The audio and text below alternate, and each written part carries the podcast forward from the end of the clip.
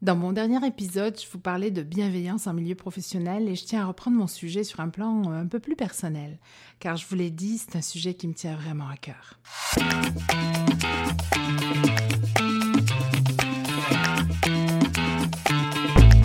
Bienvenue sur le podcast de Tout gérer.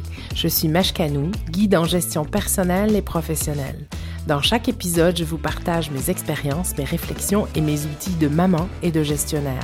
En quelques minutes, je vous donne des trucs qui marchent pour tout gérer en douceur, à la maison et au bureau. Allez, prépa prêt, on y va!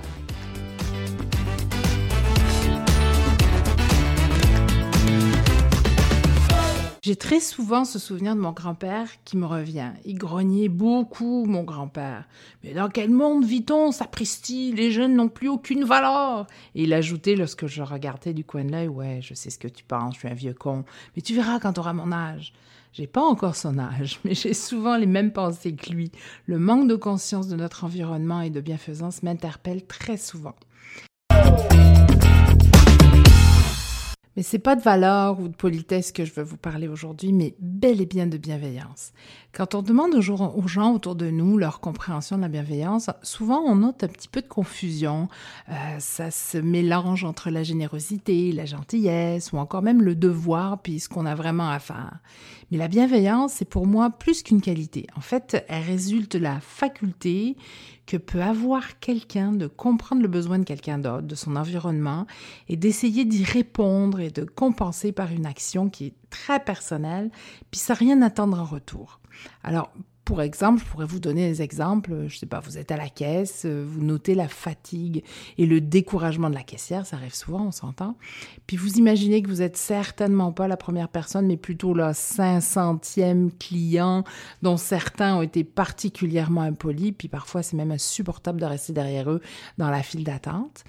Puis la bienveillance, ça serait de l'aider déjà à passer vos achats sur le tapis, lui sourire et lui souhaiter bon courage en partant.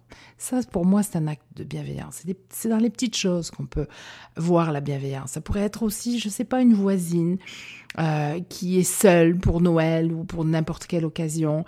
Euh, vous la connaissez peu ou même pas du tout. Vous dites juste bonjour, mais rien ne vous empêcherait d'aller déposer devant sa porte un petit sachet de biscuits ou de caramel fait maison avec une gentille carte pour lui souhaiter bonne journée, joyeuse Pâques, joyeux Noël. Peu importe, un peu de santé et de bonheur. La bienveillance, c'est un état d'esprit. Et s'il y a peut-être plus facile pour quelqu'un qui, de nature, est généreux, avec un peu d'ouverture et de volonté, elle s'apprend très bien. Il faut un peu de motivation aussi, hein, car euh, je vous le disais plus haut, euh, c'est un acte gratuit, puis certains vous diront qu'elle ne rapporte rien, car les gens sont ingrats de nature. Moi, je suis pas d'accord, pas sur le fait que les gens sont ingrats de nature, mais je suis pas d'accord sur le fait que malheureusement, on, se manque de respect. Puis il y a plus de manque de respect que de la bienveillance, c'est vrai. Mais je pense que la plus grande récompense de la bienveillance, c'est d'être fier de soi, puis surtout de ses actes, de ce qu'on fait pour les autres. C'est aussi être capable d'apprécier la bienveillance des autres envers soi. C'est pas toujours évident d'en recevoir, mais la moindre petite bienveillance des autres, quand on a l'habitude, nous, d'être bienveillants, ben, on la voit et elle nous fait chaud au cœur. Personnellement, dans mon enfance, c'est ma grand-mère qui a été pour moi le meilleur modèle de bienveillance que j'ai pu connaître. Autour d'elle, on se sentait respecté, écouté, aimé, très aimé. Elle était toujours dans la préparation. Si elle attendait la visite de quelqu'un, elle préparait toujours son repas préféré. Elle savait exactement tout ce que, tout ce que les gens autour d'elle aimaient. Elle sortait des photos de souvenirs communs pour se rappeler des choses, pour vivre un petit moment de bonheur. Et elle, elle nous accueillait comme si on était la personne la plus importante de sa vie. Puis si quelqu'un arrivait à l'improviste, c'était pareil. Hein. Elle se revirait de bord sur une pièce de Saint-Saëns. Elle arrivait à préparer un repas que la personne aimerait, c'est sûr, parce qu'elle cuisinait super bien. Et elle arrivait à, à parler des souvenirs, à, amener toujours un petit peu de bonheur, après même préparer quelque chose pour que la personne puisse emporter quelque chose. Je ne sais pas, ça pouvait être un bout de gâteau, un, bocal de tomates, peu importe, mais il y avait toujours quelque chose à rapporter. On repartait jamais les mains vides. Mais bref, on quittait toujours en se sentant comme une célébrité qui venait de rendre visite à, une, à sa plus grande fan. Tout le monde se rappelle d'elle. Tout le monde se rappelle de son extrême bienveillance. Puis moi, j'ai le grand honneur de penser que c'était mon professeur, mon modèle.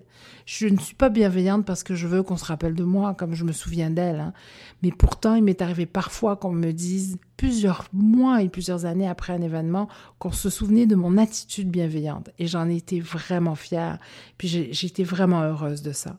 Je me rappelle par exemple d'un employé super sensible, vraiment un hypersensible, qui souffrait d'une attitude un peu baveuse de ses collègues, euh, qui se moquait beaucoup d'un peu tout le monde en fait et qui, m'avait rapporté qu'il euh, trouvait des situations, certaines situations malaisantes.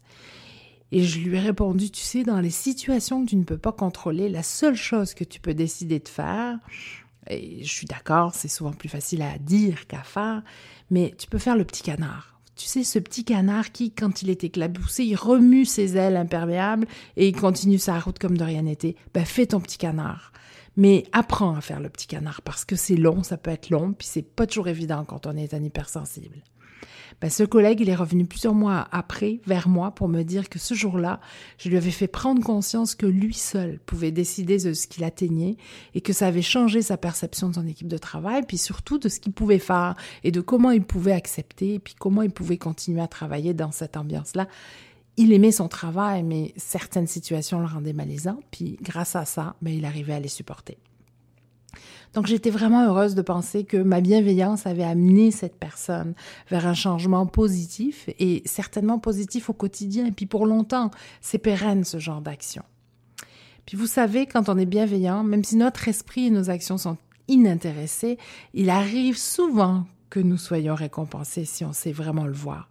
La semaine dernière, j'étais en visite chez mon pédiatre qui me demandait de la rappeler si jamais il y avait un développement euh, dans l'état de santé de mon garçon. Puis j'ai répondu, vous savez, j'ai jamais de problème à prendre rendez-vous avec vous. Hein. Quand j'appelle, c'est dans la journée que votre équipe me répond et me donne un rendez-vous tout de suite.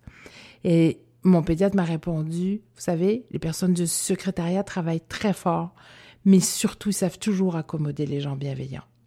Donc, elle avait noté que j'étais toujours agréable avec l'équipe et que c'était sûrement grâce à ça que j'avais un rendez-vous dans la journée. Mais revenons à mon grand-père. Pour m'assurer que mes pensées n'étaient pas celles d'une grand-maman, j'ai consulté mes deux grandes filles et voici ce qu'elles pensent de la bienveillance. Je leur ai demandé.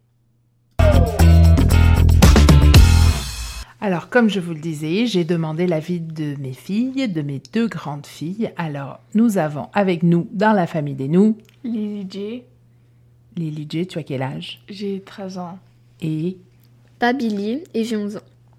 Babili et Lily J. Alors, qui veut commencer par nous raconter ça ou par nous dire quelle est sa conception de la bienveillance? Moi, je veux bien. Pour moi, la bienveillance, c'est quand tu prends conscience des besoins d'une personne et que tu l'aides ben, dans son besoin. Et toi, pour toi, euh, Lily J? Euh, Par exemple, moi, je trouve que la bienveillance, c'est bien de penser aux gens avant. Avant de pouvoir faire quelque chose pour eux. Ouais. Babili, est-ce que tu as un exemple à nous donner de bienveillance? Euh, Oui, par exemple, ma mère, quand elle était petite, elle avait entendu parler des enfants en Afrique qui mouraient de faim. Et du coup, euh, elle était allée voir ses parents pour leur demander si on pouvait soit les aider, soit en adopter, genre un qui avait besoin d'aide. Voilà.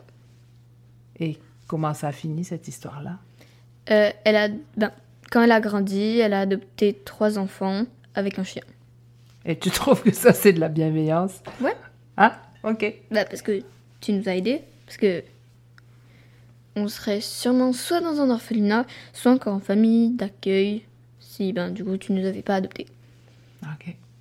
Et toi, Lily J, as-tu un exemple de bienveillance euh, à nous donner? Euh, Oui, une bah, Babili, elle aime pas le chocolat et Mashka, ma mère, elle, elle est allée faire les courses et elle devait acheter un gâteau pour euh, une fête de famille, par exemple à Noël.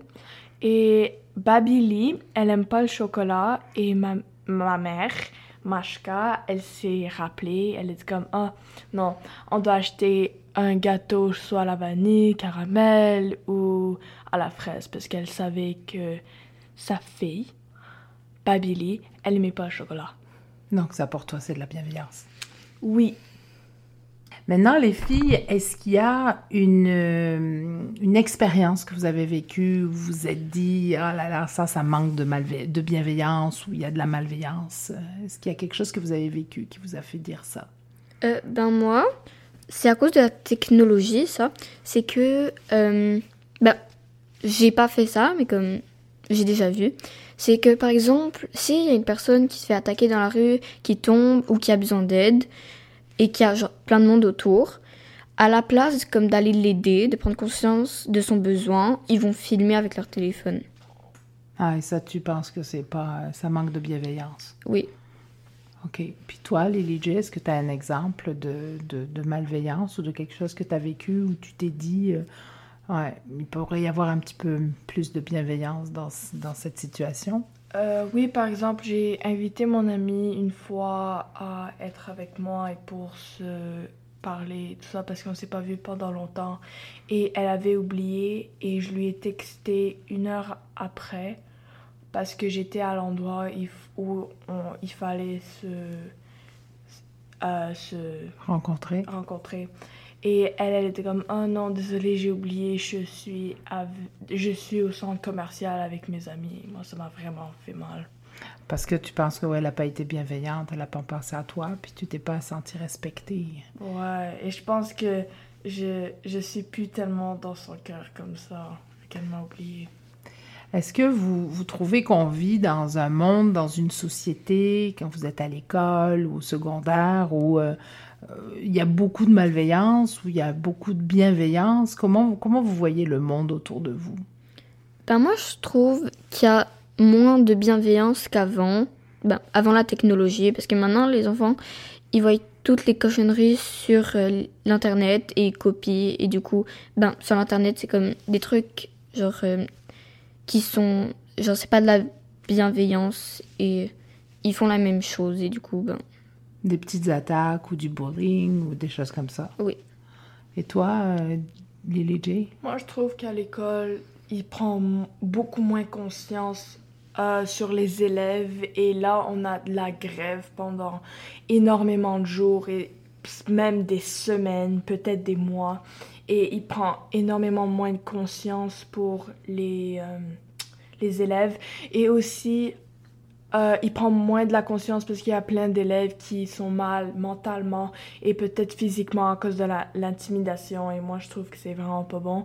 Et il n'y a pas de bienveillance avec les profs ou parce qu'on manque de, de profs et tout ça. Et maintenant, ces jours-là, ils engagent plein de monde qui peut faire mal aux élèves mentalement et physiquement.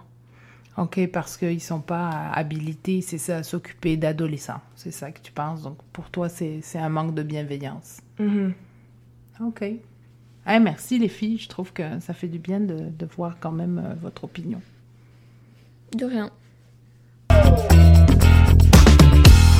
En conclusion, la bienveillance coûte pas grand-chose à celui qui en fait état, mais par contre, elle peut représenter beaucoup pour celui qui la reçoit.